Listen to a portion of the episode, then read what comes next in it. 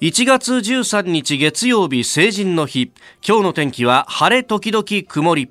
日本放送飯田浩二の OK 工事アップ。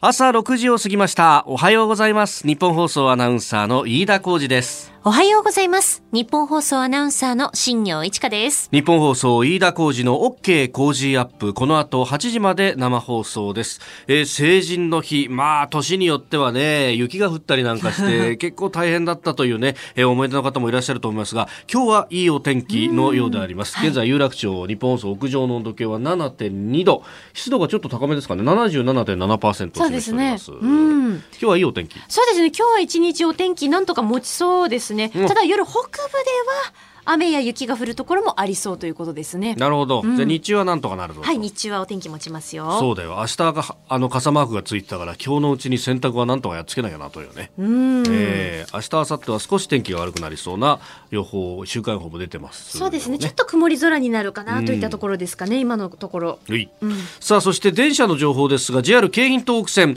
人身事故の影響で現在蒲田と鶴見の間の上下線で運転を見合わせておりますまたこの影響で東海道線ですが川崎駅には止まらず横須賀線の線路を使って運転をしております。え JR 東日本によりますと運転再開6時30分頃の見込みとなっております。まああの一部区間運転見合わせだとか運転経路の変更があるということであります。あのご利用の方十分ご注意いただければと思います。さあそして、えーまあスポーツのね、えー週末という感じで昨日はラグビートップリーグ開幕。で一昨日は、えーラグビーのお大学選手権決勝。それから高校サッカーもねねえ。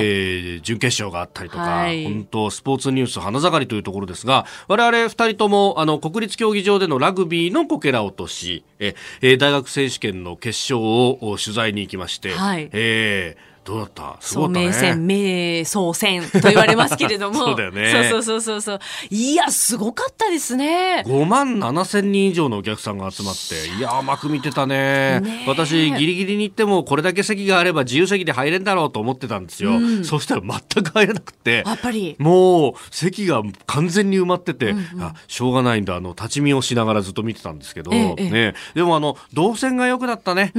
千駄ヶ谷駅から歩いて行ったんですけど、はいはい。あの昔だったらほら橋渡ってぐるっと回んなきゃいけなかったところが、ねあの東京体育館の脇のところからですねだからあの直線ほぼ直線で斜めに突っ切るような感じで、えええー国立競技場まで行けるっていうあの動線初めて使ったんですがおこれはいいやと。ねえーほとんど段差なく、アップダウンもなくそのまま行けるという。あ、いいですね。ねえ、びっくりしました。で、あのー中入ると、ね、えートイレはやっぱ並んでたね。並んでましたね。これはハーフタイムに人が集中するからしょうがないのかもしれないんだけど。そうですうね。それから、あの、中に入った多くの人、特に、あの、バックスタンドから見てる人がですね、あの、すごくこう、不思議に思っていたところがあって、はいあの、メインスタンドの1階の一番いいところがですね、ごそっとおおコンクリートのままになっていて、あはいはい空いてるところがものすごくあったじゃないですか。そうですねやっぱあの、バックスタンドの自由席でひしめきながら見てると、なんだあそこ一番いいところむっちゃ置いてんじゃねえかよと。なんだあそこだけ椅子がないんだみたいな。当然そう思うんですけど、あ、で、あの横でやっぱ言ってる人がいて、おかしいよな、あんなところでなんで空いてんだよ。あの、メディアがそんなカメラ撮んのにあんなに必要ねえだろとか言って。まあ、皆さんそうおっしゃるのは、おっしゃる通りだと思います。えー、なんですが、あそこあの、オリンピックのために開けてあるっていうのがあって、で、何かっていうと、私、あの、取材した時に聞いたんですよ。あそこどうするんですかと。あ、あそこに、えー、各国のお実況ブースができると。実況のアナウンサーと解説者一人ぐらいがこうずらっとこう並ぶような席ができるんですが、はいあそこの席に関してはあのオリンピックの時だけの特設のメディア用のお場所になるんですね。はい。なので、ええ。ー工事をするのが IOC 並びにこうオリンピック委員会と、まあ、今回のお東京2020の組織委員会が、えー中心となって作ると、そうするとお今まで作ってた建設会社の人たちっていうのはそこはあの責任の範囲外なので、えー土台の部分までは作りますと。でその先の建て込みはこれから先引き渡した後にやってもらいますという感じなんでん今あの引き渡されたばっかりなんで建て込みもでできずにですねそのままあそこが、えー、コンクリートを打ちっぱなしで残ってる状態と。いや個人的にはあそこにパイプ椅子でも並べたら少し席が確保できるのになと思わなくもないんですが、多分何らかの事情でそれができないんでしょうね。うん、うん、というようなねいろんな不思議があった国立競技場ですが、ね、後ほどラグビーについてもエンタメトレンドアップのゾーンなどで、えー、ご報告をしたいと思っております。さあ最新ニュースをピックアップいたします。スタジオに長官各紙が入ってまいりました。まあ今日はね、えー、祝日の長官ということで、えー、バラバラの紙面という感じです。あの特集記事で一面というところも多いですね、えー、朝日新聞はあ日米安保の現在地というまあ特集のこれおそらくシリーズもんだと思いますけれどもその第、えー、1回なのかあ書いてますね、えー、日米同盟新たな試練直面引いていくアメリカ対台頭する中国と、えー、いうことでああの引いていくアメリカに対して、えー、日本が引きずられているというような、まあ、論調で、まあ、いろいろな面で、えー、思いやりの予算であったりとかあるいはこう中東へのあの海上自衛隊の、えー、航空機あるいは艦艇の派遣もアメリカにこう顔を立てて生かしているということで現場からの要請はないんだというようなことをこう書いております。まあ、現場からの要請は、えー、ないんだとこれ言い切っていいものかどうか、まあ、あるいはあの要請をしたところでできないだろうというようなことで、えー、現場は忖度しているのかもしれないんですけども、まあ、日本として、えー、あれだけ、まあ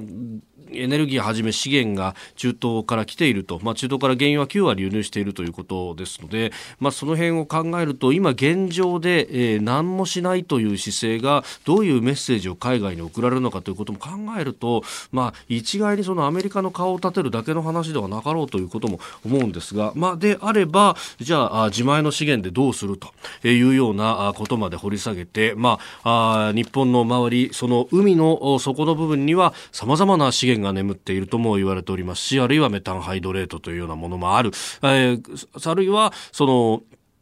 えー、地熱発電とかそういうものを使うのか、それとも、原子力を利用するのかなども合わせて考えるべきなんじゃないかと思いますが、まあ、これは安全保障の記事なのでその辺には言及はしておりません、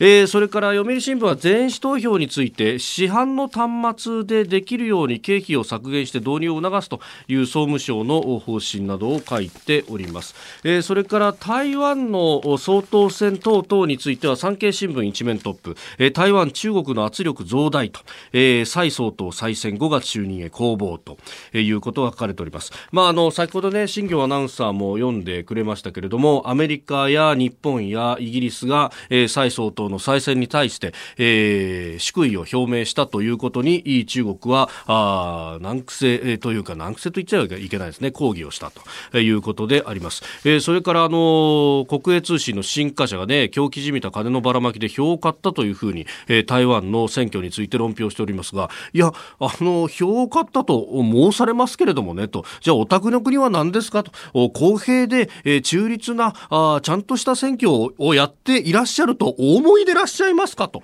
いうことまで考えると、どの口が言う？と。いうのが正しい感想ではないかと思っております。さあ、そしてもう一つ、あの、週末でちょっと気になる記事だったんですけれども、えー、今、沖縄でトンコレラが、えー、発生していて、これがちょっと広がっているということがあります。まあ、沖縄というそのね、えー、地理的な環境を考えると、まあ、当然こう島ですから、えー、どっかからその罹患した豚が泳いで渡ってくるということは全く考えづらいのででは人間が何らかの形で運んできたであろうと、えー、それが海外なのかあるいは国内なのかということも含めてまずは検証が必要なんですが、えー、日本農業新聞がですね、えー、日曜日の朝刊でこれおそらく書いています。私ウェブ版で見たんですけれどもトンコレラ取材加熱現場接近に地元困惑感染拡大危惧の声ということで、これ、あの、現場のですね、まあ、あの、畜産農家の方々に話を聞きたいというふうにこうメディアが言って、で、あの、実際にその、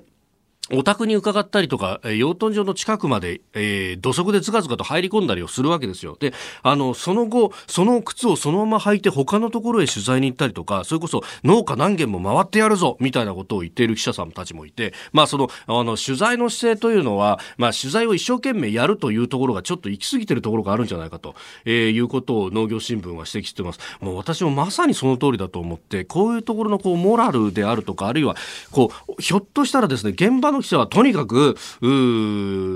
生産者の声を取ってこいと。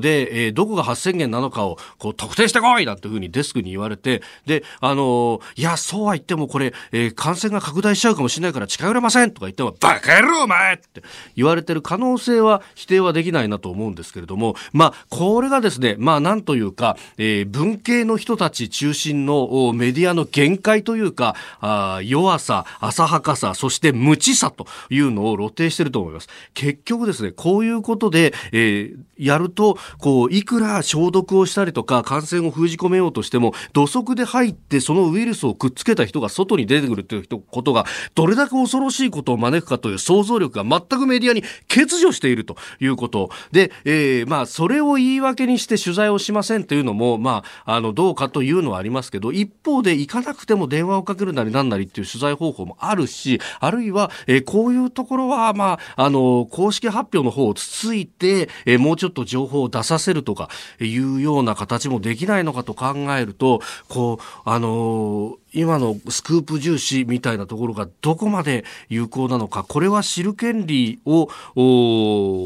代行しているというふうに言えるのかっていう、まあ、あの、メディア論としては非常にこう、興味深いテーマでもありますが、一方でメディアの暴走っていうのがちょっと、え恐ろしいなとも思います。まあ、そのあたりも含めて取材をする反権力ということが果たして本当に、えー、そこにスタンスを取って、えー、何でもかんでもやっていくというのがいいことなのかというのをちょっと疑問に思って、えー、本を書きました。えー、1月17日新潮新書から出ます。反権力は正義ですかラジオニュースの現場から、えー、ご興味ある方ぜひお読みいただければと。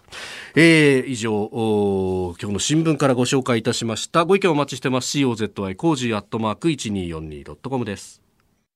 さあ、次第はコメンテーターの方々とニュースを掘り下げます。今朝のコメンテーター、ジャーナリスト、須田慎一郎さんです。おはようございます。おはようございます。よろしくお願いします。ます成人の日であります。はい。ねどうですか？成人式って覚えてます？いや、覚えてないというよりも言ってないんですよ、私。忘れてたっていうね。忘れてた。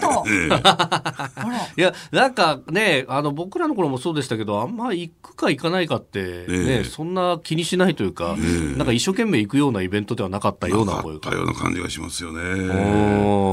まあ、それはさておきね、はい、あの、私昨日渋谷にいたんですが、行きました、渋谷駅、銀座線。ああ、はいはいはいはいはい。あの、オープンの時に、私も取材に行きました。はい。あの変わりましたね。しみじみするな。ねあんなに狭いホームだったのがだいぶ広くなって。広くなってね。これだけスペースあったんだっていうね。そうそうそうそうそうそう。ね渋谷も変わっていきます。えー、今日もよろしくお願いいたします。はい、お願いします。1月13日月曜日成人の日時刻は朝7時を過ぎました改めましておはようございます日本放送アナウンサーの飯田浩二ですおはようございます。日本放送アナウンサーの新業一華です。あなたと一緒にニュースを考える飯田浩二の OK 工事アップ。7時台はコメンテーターの方々とニュースを掘り下げます。今朝のコメンテーター、ジャーナリスト、須田慎一郎さんです。おはようございます。おはようございます。須田さんには番組エンディングまでお付き合いいただきます。では、最初のニュース、こちらです。安倍総理、自民党総裁4期目を否定。安倍総理は昨日 NHK の日曜討論で自民党総裁として4期目を目指すことに否定的な考えを重ねて示しまだ1年9ヶ月もあるので年少し尽くす決意で臨んでいきたいと語りました。また衆議院の解散についてはすべき時が来れば躊躇しないが全く考えていないとしました。えー、解散について、なんか、白紙というのはわかるんですが、その前に、すべき時が来れば躊躇しないって一言付け加えてるような感じもあって、おっと思いましたが。まあ、全く考えていないっていうのはね、えー、まあ、これは、まあ、この件については、解散については嘘をついてもいいという大前提がありますからね。はい、まあ、これについては100%この額面通り受け止められないんですけれども、まあ、その前のね、はい、えー、すべき時が来れば躊躇しないがっていうのは、例えば今日がすべき時だったら、するんだろうということなんだと思いますよね。ただ、現実問題、これ、いつできるのかっていうことになると、はい、えー、まあ、言ってみれば来年の12月が、はい、任期満了。2, 2年を切りましたからね、えー、いつあってももうおかしくないという、そういうタイミングにもう突入してきてるわけなんですよ。で、ただ今年はですね、はい、えー、オリンピックがあるので、えー、えー、その前後はですね、やはり、えー、解散総選挙に踏み切ることができない。はい、そして来年に関して言うと、1年を切ってきますとね、はい、追い込まれ解散ということになって、、まあ、言ってみれば殿下の宝刀というね、意味合いを全く失ってしまうという状況になる。はい、で、そうするとやっぱり今年なのかな、えー、えー、今年選挙があるのが一番オーソドックスなタイミングなのかなと、えー、私なんか思いますよね。ただできない期間がある。で、本来であるならば、あの、一番恐れられていたのはね、えー、この冒頭解散なんですよ。通常国会冒頭解散1月20日の解散ということだったんですが、やっぱりね、IR 疑惑、事件、はい、これ、を引いてますよね、これがどういうような、うえー、今後、ハレーションを起こしていくのか、はい、えー、まあ、ちょっと見通しが立たないという中でね、うん、えー、まあ、ちょっと難しいのかなと、ただ、その一方で、えー、一部大手マスコミのですね世論調査によると、はい、また支持率が回復したんだよね。そうですね、ね共同の調査も6ポイントほど上がったという。49%ですかね。ね支持率49%。えー、うん、でそうするとね、そういった動きを見てくると、えー、これ、冒頭開催できるんじゃないかと頭の中でよぎっても、はい、私はね、おかしくないのかなと。で、どうなんでしょうね。はい、えー、これまで安倍総理はですね、えことごとく国政選挙については、勝ち続けてきたんですよ。そうですね。まあ、とは言ってもですね、これは時の運と言ったらいいのかな、はい、えー、非常にこう、ラッキーな部分があったのかなと思うんですが、うん、やっぱりね、ここへ来ても、そのね、強運は続いてると。うんうんうんと私は見るんですよ。だから必ずしもね、通常国会冒頭解散が、はい、えー、全く白紙になったわけじゃないと。ただ、そうはさりながら、はい、思うんですけど、やっぱり年度内にね、うん、予算を成立する、次年度予算の成立ということを考えると、はい、まあ、ここは解散すべき時ではないのかなと思います。そうすると、いつかというと、ええ、一番ですね、可能性が、えー、高くなってくるのが、一番というのもおかしいですね。二、うん、つあって、一つは秋。秋。で、もう一つがですね、うん、えー、6月解散、7月投開票と。えー、これは7月はですね、東京都知事選挙にぶつけてダブルと、変数ダブルと、はい、えー、えー、この2つのタイミングに注意を払う必要がある、でそうすると6月っていうことになると、やっぱりこの通常国会がどういう動きを見せるのかというところが、はい、つまり、えー、かなりですね、こう議論が盛り上がってくれば、うん、あるいは対立が、えーね、鮮明化してくれば、解散という大義名分が出てくると。い。うのが一つと、でもう一つはですね、その辺ね、野党ってのはつくづくセンスがないなと。思うんですよ、野党がですね一定程度の議席を確保するためには、前回の議席獲得数よりも、えー、上回るためには、もう野党の一本化しかないんですよ。はい野党共闘をどう強固に進めるしかない、うん、それ以外選択肢ないんですね。はい、でところが選挙は遠のいたっていうことで、ええ。ー、ね、野党の、えー、合流もですね、なんかどうもうんさむしをしそうだと。なんかね、国民民主党も立憲民主党もお互い自分たちの主張をこう前面に押し出すようになって、ええ、合併はしないんだと、ええ、一人一人ちゃんと来るんだって立憲が言えば、いや、対等で合併しなきゃそんなもんご破産だって国民が言うみたいなね、やっぱこれ選挙が遠のいたからこういう主張が出てくるってことでしかも合流ね、はい、協議を経て、ええ、むしろ溝が深まっちゃったんじゃないかって。そそんな感じですね。で、こんなままで野党共闘ってうまくワークするのか、うん、そうするとね、安倍総理にとってみるっていうと、はい、ある意味で千載一遇のチャンスですよ。これは解散したらいいんじゃねえかって思っても不思議はない。えうん。となると、秋よりも、はい、えー、6月解散、7月投開票っていう方が可能性高いんじゃないかなと、場合によっては、えー、この通常国会のね、冒頭もと、えー、いうような、ね、ちょっと風が吹き始めてますか。はい、はい。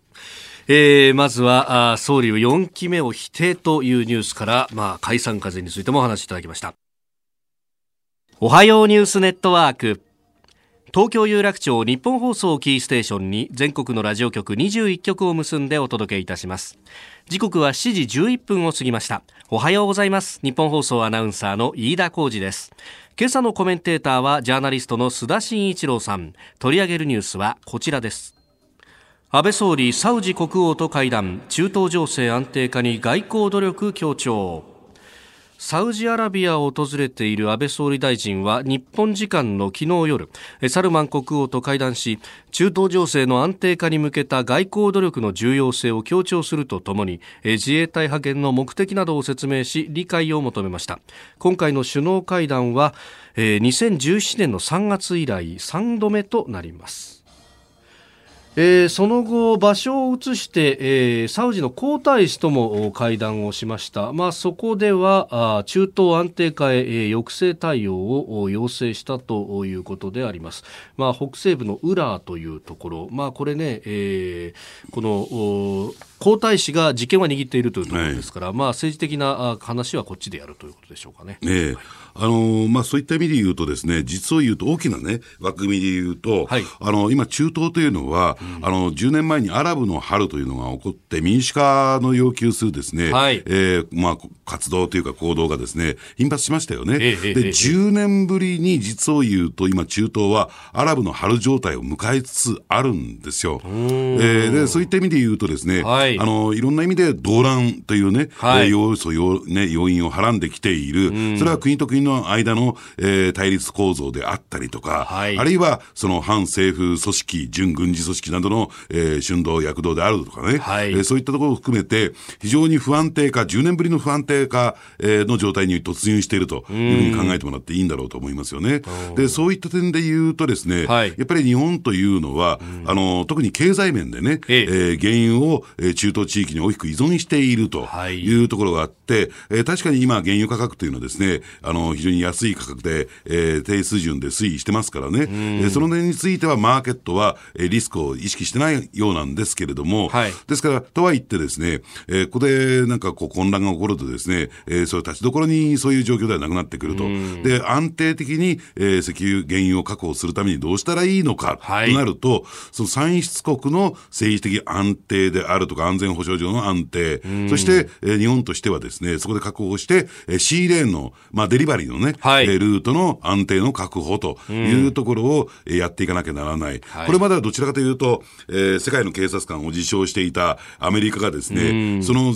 まあ、前者後者についてはですね、はい、アメリカが指導する形でやってきたんですが、ぐぐっとそのプレゼンスといったりですか、影響力を後退させつつある中で、はい、おそらくどうなんでしょうね、うん、え戦後初めて日本はですね、うん、えー、自主的に自分たちの力で、はい、えー、それ、先ほど申し上げた2つのポイントを、うん、に働きかけていかなきゃならない。うん、えー、ね、その、えー、実現に、えー、視力していかなきゃならないと。い。う、はい、そういう状況に置かれてるわけですよね。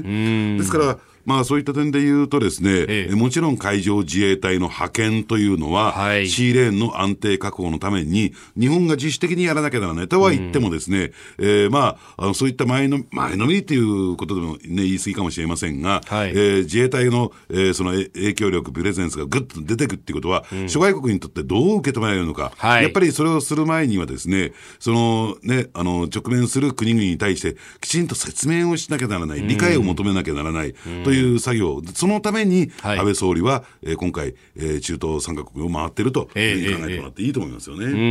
ん。まあ、艦艇を派遣するということでいうと、その補給であるとか、ねねえー、隊員さんたちの休息なんかを考えると、どっかの港につけなきゃなんないと。で、一番近いところはこうオマーンであったりとか、うん、あるいはこうサウジアラビアもそれに絡んでくるということを考えると、まあ、この辺の各国に挨拶回りをするっていうのはこう、実務的な意味もあるし、もちろんいろいろ説明もしなきゃならないところもあるしと。ええ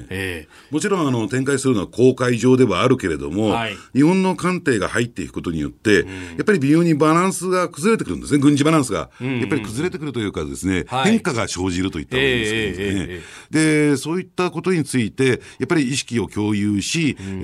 ー、まあ、なんですか、密な情報交換と言ったらいいんですかね、はい、その意思のやり取りを、えー、していかなきゃならないということで、やっぱりそこは、うん、えー、国のトップがリーダーがですね、はい、えー、まあ、訪問するというのは、まあ、当然やっておくべき、えー、手続きだろうなと思いますね。うん。まあ、今回、日本は自主派遣というような形、まあ、あの多国籍のその作戦行動には参加しないという形ですが、一方でその多国籍の作戦、えー、センチネル作戦、門番作戦というそうですが、まあ、これにサウジアラビアは参加するんですよね。だからそことこうやり取りをしておくことで、情報の共有もできるという面もあるんですかね。あと、その連携ですよね、えー、えー、その多国籍軍との連携という役割分担といったらいいんですかね。はい、というところも必要なんだろうなと。だからそういった点で言うと、そのイランに、まあ、日本とで、えー、独自の、えー、関係を持つイランに対する一定程度の配慮という点でも、これ十分だし、非常にこううまくやったんじゃないかなと私は思いますよね。ただ現状ではそうなんですが、はい、ただここが、ええー、どうなんでしょうね、あのそういった戦闘海域に変わったときに、じゃあ今のままでいいのかっていう問題が次に出てくる。はい、現状では、うん、えー、今のですね、体制でいいんだけども、はい、ただ次のステージに上がったときに、えー、日本はその出せるね、えー、手段がないんですよ。うん、打てる駒がない、はい、ね。それでいいんですかっていう議論は、えー、今後しっかりですね、国会含めて、えー、していくべきじゃないかなと思いますね。まあ今回は一応その調査研究という名目で出すということになると、例えば武器使用一つに関しても、自分たちを守る、まあ、正当防衛か、あるいは緊急避難という形、本当に危機が迫っている時じゃないと撃てないと、はい、いうことがあるんですが、そうすると、自分とこの船を守れないとか、自分ところに来る、まあ、他国の戦績の船を守れないということに当然なるわけですよね。そうですね。えー、特に先ほども申し上げたようにね、はい、えー、シーレーンの安全性確保という点で言うと、うんうん。はい、本来やるべきことはですね、えー、日本の、あるいは日本の物資を運んでいる、えー、商船であるとかね、タンカーの安全の確保というところまで踏み込まなきゃならないんだけども、うん、えー、現状の仕組みの中では、法的な、えー、体系の中では、それがなかなか難しいっていう部分がありますからね、はい、果たしてここでいいんですか、今まではそのあたりについてはアメリカが全部やってくれましたよと、うん、おんぶに抱っこで、えー、全部アメリカに任せてきましたよと、はい、でそのアメリカが引いたときに、えー、日本の生命線というか、えー、そのね、経済の動線を守るためにどうしたらいいのか、われわれは何をやらなきゃならないのか、もう何もやらないやらずに、えー、沈没するの任せてがいいんだ、そういう選択肢もある、ないわけじゃないけども、本当それでいいんですか？と、ね。えー、それについては、えー、野党もですね、しっかりと、はい、えー、答えを出す必要が私はあるんじゃないかなと思いますけどね。さあ、そしてもう一つニュース、こちらです。台湾蔡総統史上最多得票で再選台湾で11日総統選挙が行われ現職の蔡英文総統が過去最多800万票を超える票を獲得し再選されました。同時に行われた議会にあたる立法委員選挙でも民進党が過半数を維持し中国の圧力に抵抗する姿勢をが支持を集めた結果となります。まあ、その C レーンの話で入り口が中東なら出口日本へ向かってくるところでこの台湾。台湾海峡だったりとかバシー海峡っていうのも当然、えー、ね、議題に上がるわけで、ええ、そこは中国と対してどうするかというところ、まさにこの台湾の選挙もその一環というかね、そうですね。えー、興味の幅としてはそう、もちろんその日本のですね国益というところに、はい、えー、直結してくる話にこれ、なってきますよね。うん、でただですねあの、どうなんでしょうね、その一方でね、あの私ね、中国の,、はい、あの外交戦略というか、戦術も含めましてね、ずいぶんと劣化してるなと。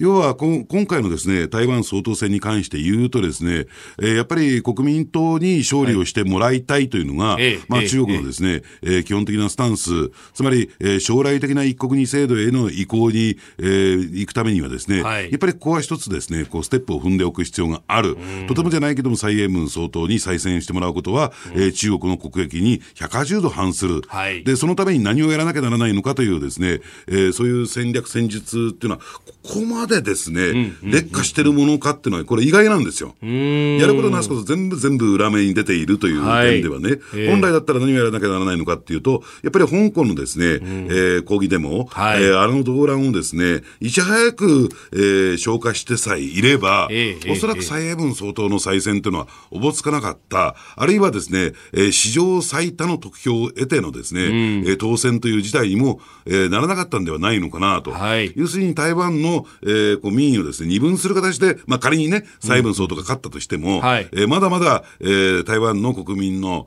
えー、台湾の人たちのですね、うん、えー、意向というのは一本化されたわけじゃないよというところで踏みとどまっていれば、えー、中国の影響力も、うん、あのね、それなりに行使することができたんではないかなと。なぜここまで負けたのか、はい、というところをね、うん、えー、考えてみるとですね、やっぱりその中国が今までのような、はい、その力の外交と言ったらいいんですか、うん、えー、飴と鞭の鞭のところばっかり、えー、ずっと、えー、ね、えー、強調していくっていうやり方が、もう通用しないというね、はい、え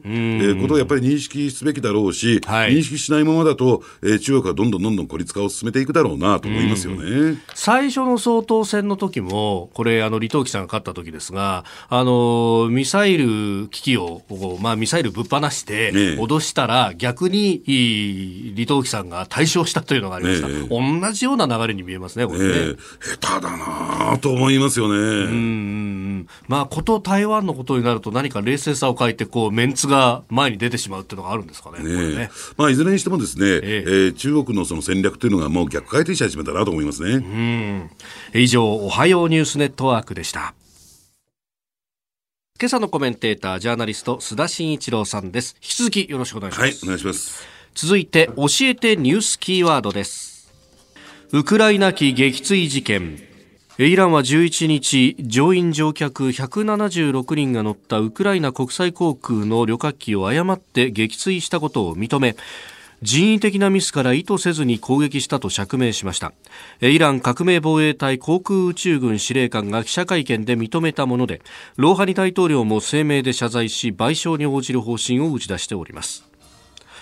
えイラン各地ではあそれまで事実を隠蔽していた指導部などに抗議するデモも行われております。これ指導部というふうになってますがあのローハリ大統領ではなく、うん、ハメネイ最高指導者に、はい、まあやめろと、うん、嘘つきはされというようなデモが続いているということですね。ですから、それがハメネイ師に向かっているということが、はい、一つ大きなポイントなんだろうなと思いますけどね。まあ、いずれにしましてもですね、やっぱり現場からロシア製のミサイルの残骸破片が見つかっているということを受けてですね、もうこれは隠蔽しておけないというところで、えー、まあ、一転して認めて取材をするということになったんですけどね。はい、で、そしてね、ぜひね、ちょっと今日ご記憶に留めていただきたいのは、なんかこう、イランというとね、イスラム原理主義の国で、えー、国民含めてね、はい、えみんな熱心真な、敬虔なイスラム教徒であっ、、うん、えー、イスラム指導者に対して全部、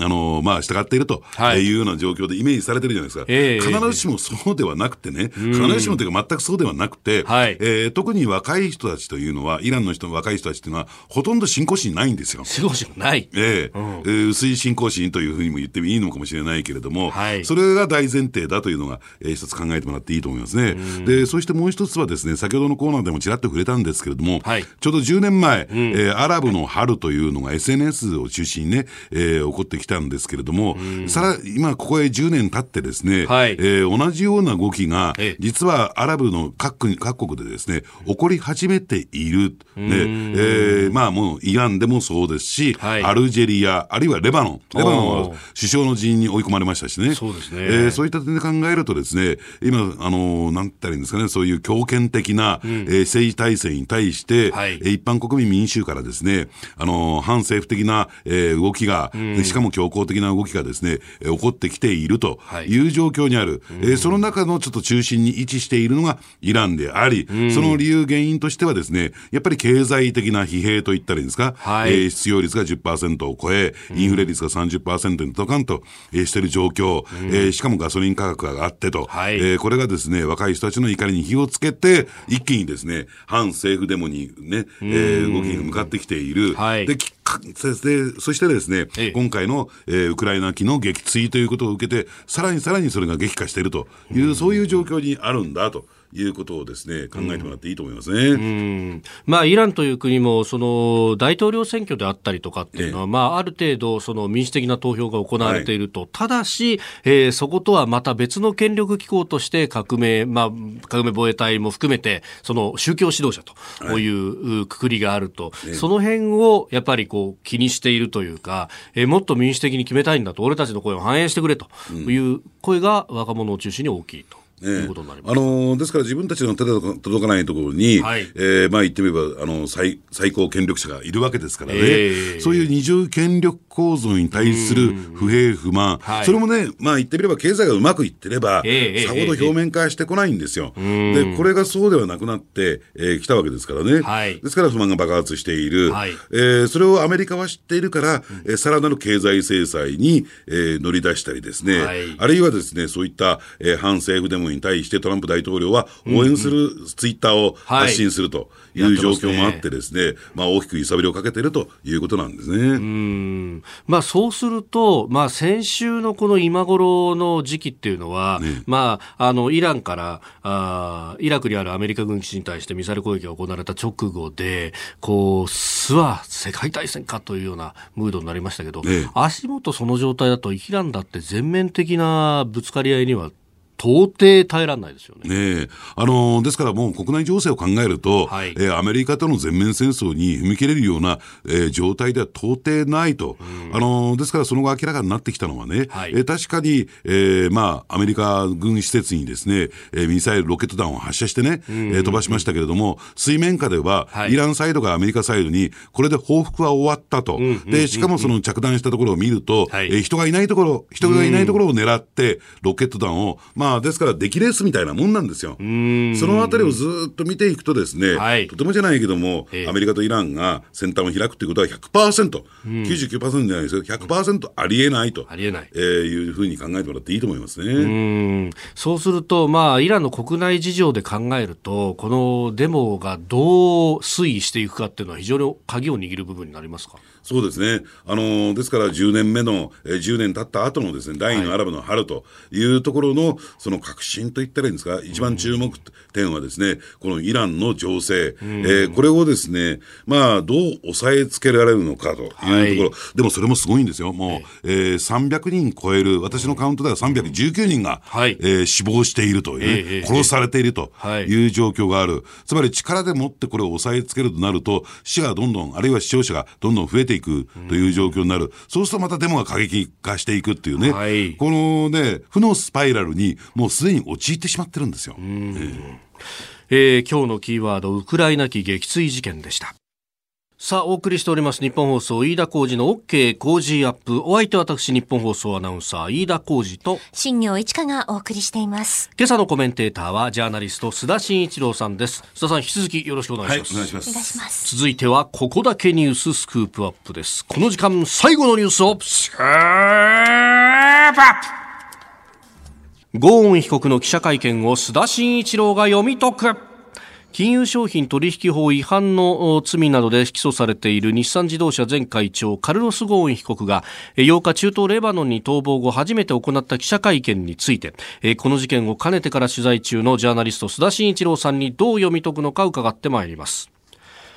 まあ、会見を行い、そしてその後いくつかのメディアに関しては個別インタビューもやっていたということです。ね、まあ、須田さん、あの、イースト新書からなぜカリスマ経営者は犯罪者にされたのかというね、えー、本も出されていらっしゃいますが、はい、どういったところ注目されましたか、えー、あのこの記者会見だけじゃなくてですね、はい、えー、個別にあのインタビューに応じたところについては、とりあえず全部チェックしてみたんですよ。あそうですか。で、まあ、あの記者会見について、まあ、記者会見というよりもですね、えー、えー、ゴーンさんにとって、はい、えー、メリットのあるあのメディアしか読んでませんからね、はい、えー、まあ、記者会見というレベルには達してないんですけれども。途中で拍手があったりとかしてね、なんじゃこりゃというような独演会でした、えー、あのですから、ちょっと記者会見についてはですね、ほとんど内容がありません。はっきり。そうですか。えー、えー、ただしですね、その後に、はい、えー、独占インタビューに応じた CNBC。ね、アメリカのメディアですね、はい、えー、これようやくですね、あの全編取り寄せて、えー、チェックすることができたんで、これ意外とね、あのー、まあいい話が、いい、えー、エピソードがですね、盛り込まれてたなと、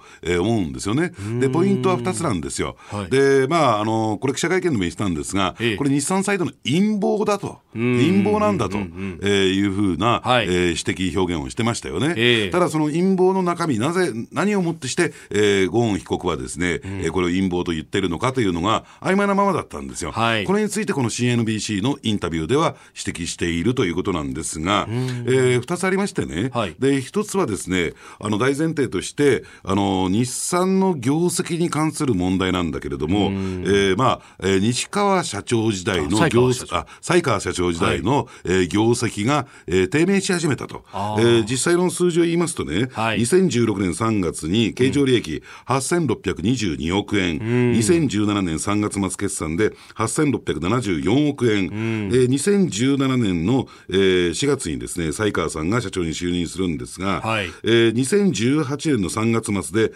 7300億円。お1000億円ぐらい減った。ええー、2019年においては、はい、えー、5464億円と。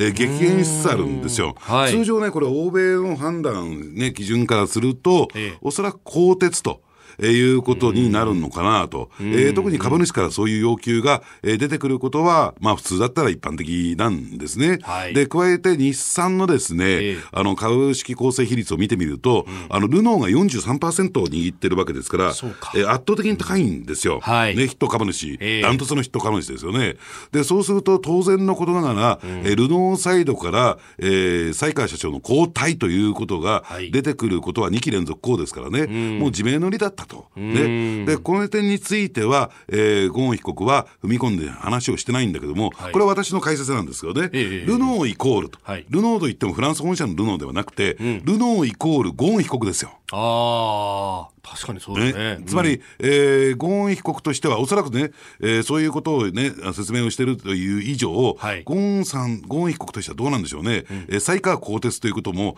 考えていたんではないのかなと、はい、CNBC のインタビューを見てみるとですね、はい、もうそういった気配が濃厚ありありだったんですね。でそうするとどうするか、やっぱり自分の立場を守るために、うん、一番邪魔なのは誰なのか、はい、もちろんルノーなんだけども、うん、そのルノーを動かすことのできる、えー、ゴーン被告を、えー、やっぱり一番邪魔だと。はい。ね。えー、そして自分が更迭されてしまったならば、ええ、場合によって日産はルノーに飲み込まれてしまうというような危惧があったのかなと。はい、でそこで仕掛けられたというのが、えー、ゴーン被告の言い分なんですね。で、加えてですね、はい、えー、それを裏付けるかのように、ええ。ー、ゴーン被告は有価証券取引法違反と、はい、えー、まあ、有価証券、あ、ごめんなさい、金融商品取引法違反と、えー、有価証券報告書の虚偽記載、はい、ということになるんですけれども、えー、これはどうなんでしょうね、うん、えー、将来受け取るべき報酬に関して、はい、まあ言ってみれば、それ有価証券報告書に記載していなかった、うん、ということが、え罪に問われたわけなんだけれども、はい、まだですから日産サイドは支払っていない、うん、ですから、うん、えー、お金は出ていっていないという状況の中で、果たしてこれが成り立つのかどうなのか、はい、というのが、そもそも、えー、ゴーン被告の言い分であり、うん、私もその辺については同意を、えー、したいなと、で、ゴーン被告はこういう言い方をしてるんですよ、これ、例えて言うならば、退職金のようなものだと、はい、退職金についても各企業そうだけども、うん、えー、支払い規定というのがあって、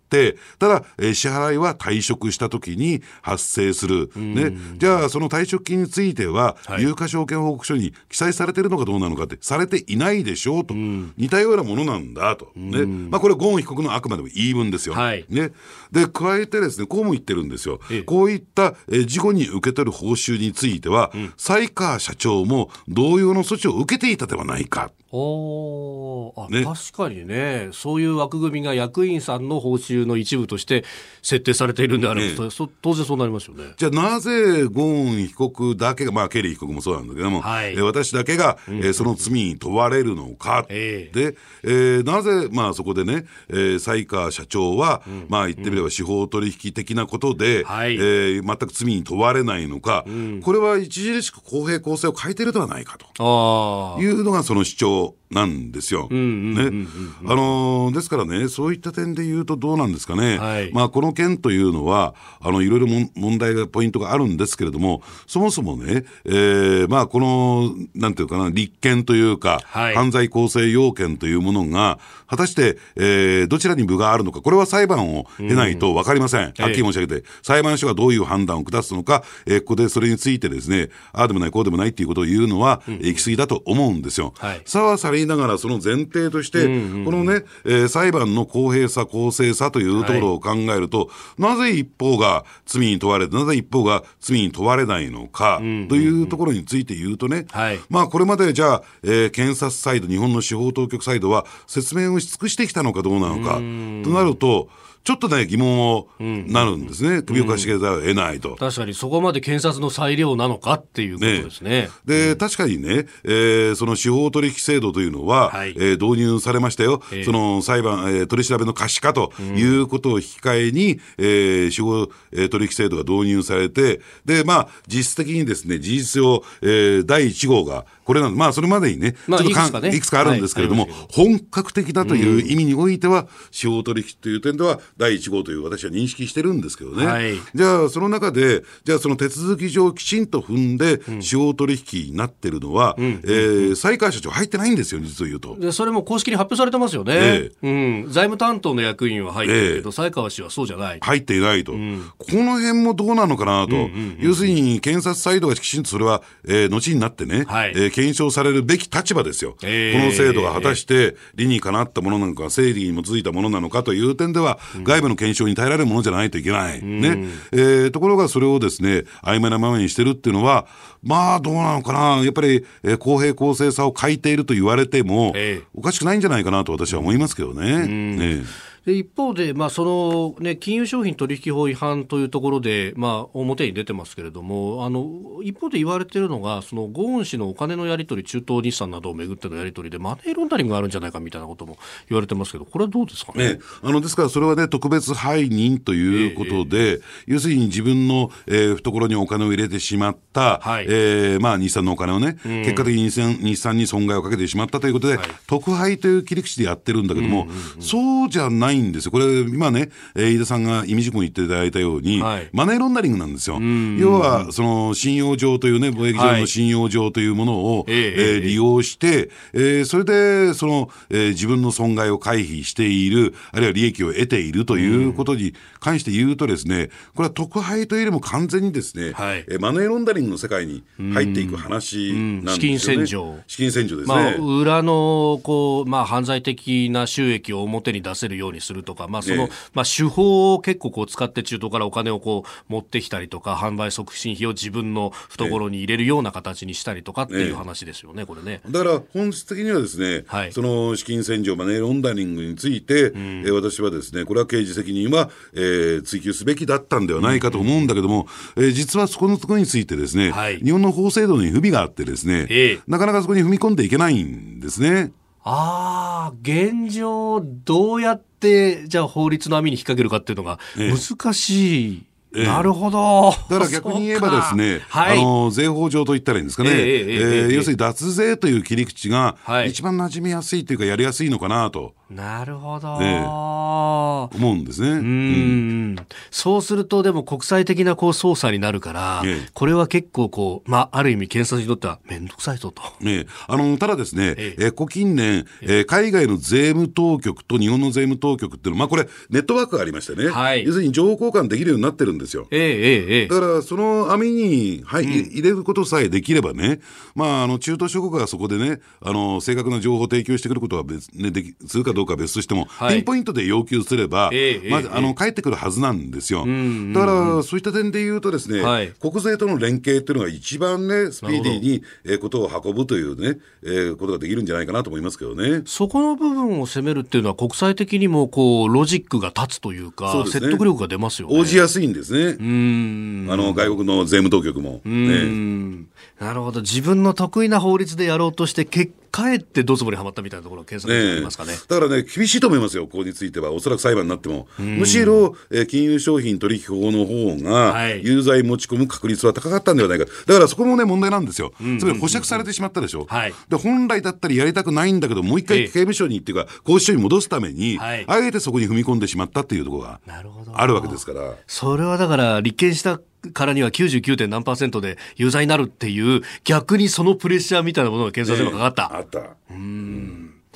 えー、ゴーン被告のお話、まあ、日本の司法制度についても多角的にお話をいただきました。えー、このコーナー含め、ポッドキャスト、YouTube、ラジコ、タイムフリーでも配信していきます。番組ホームページご覧ください。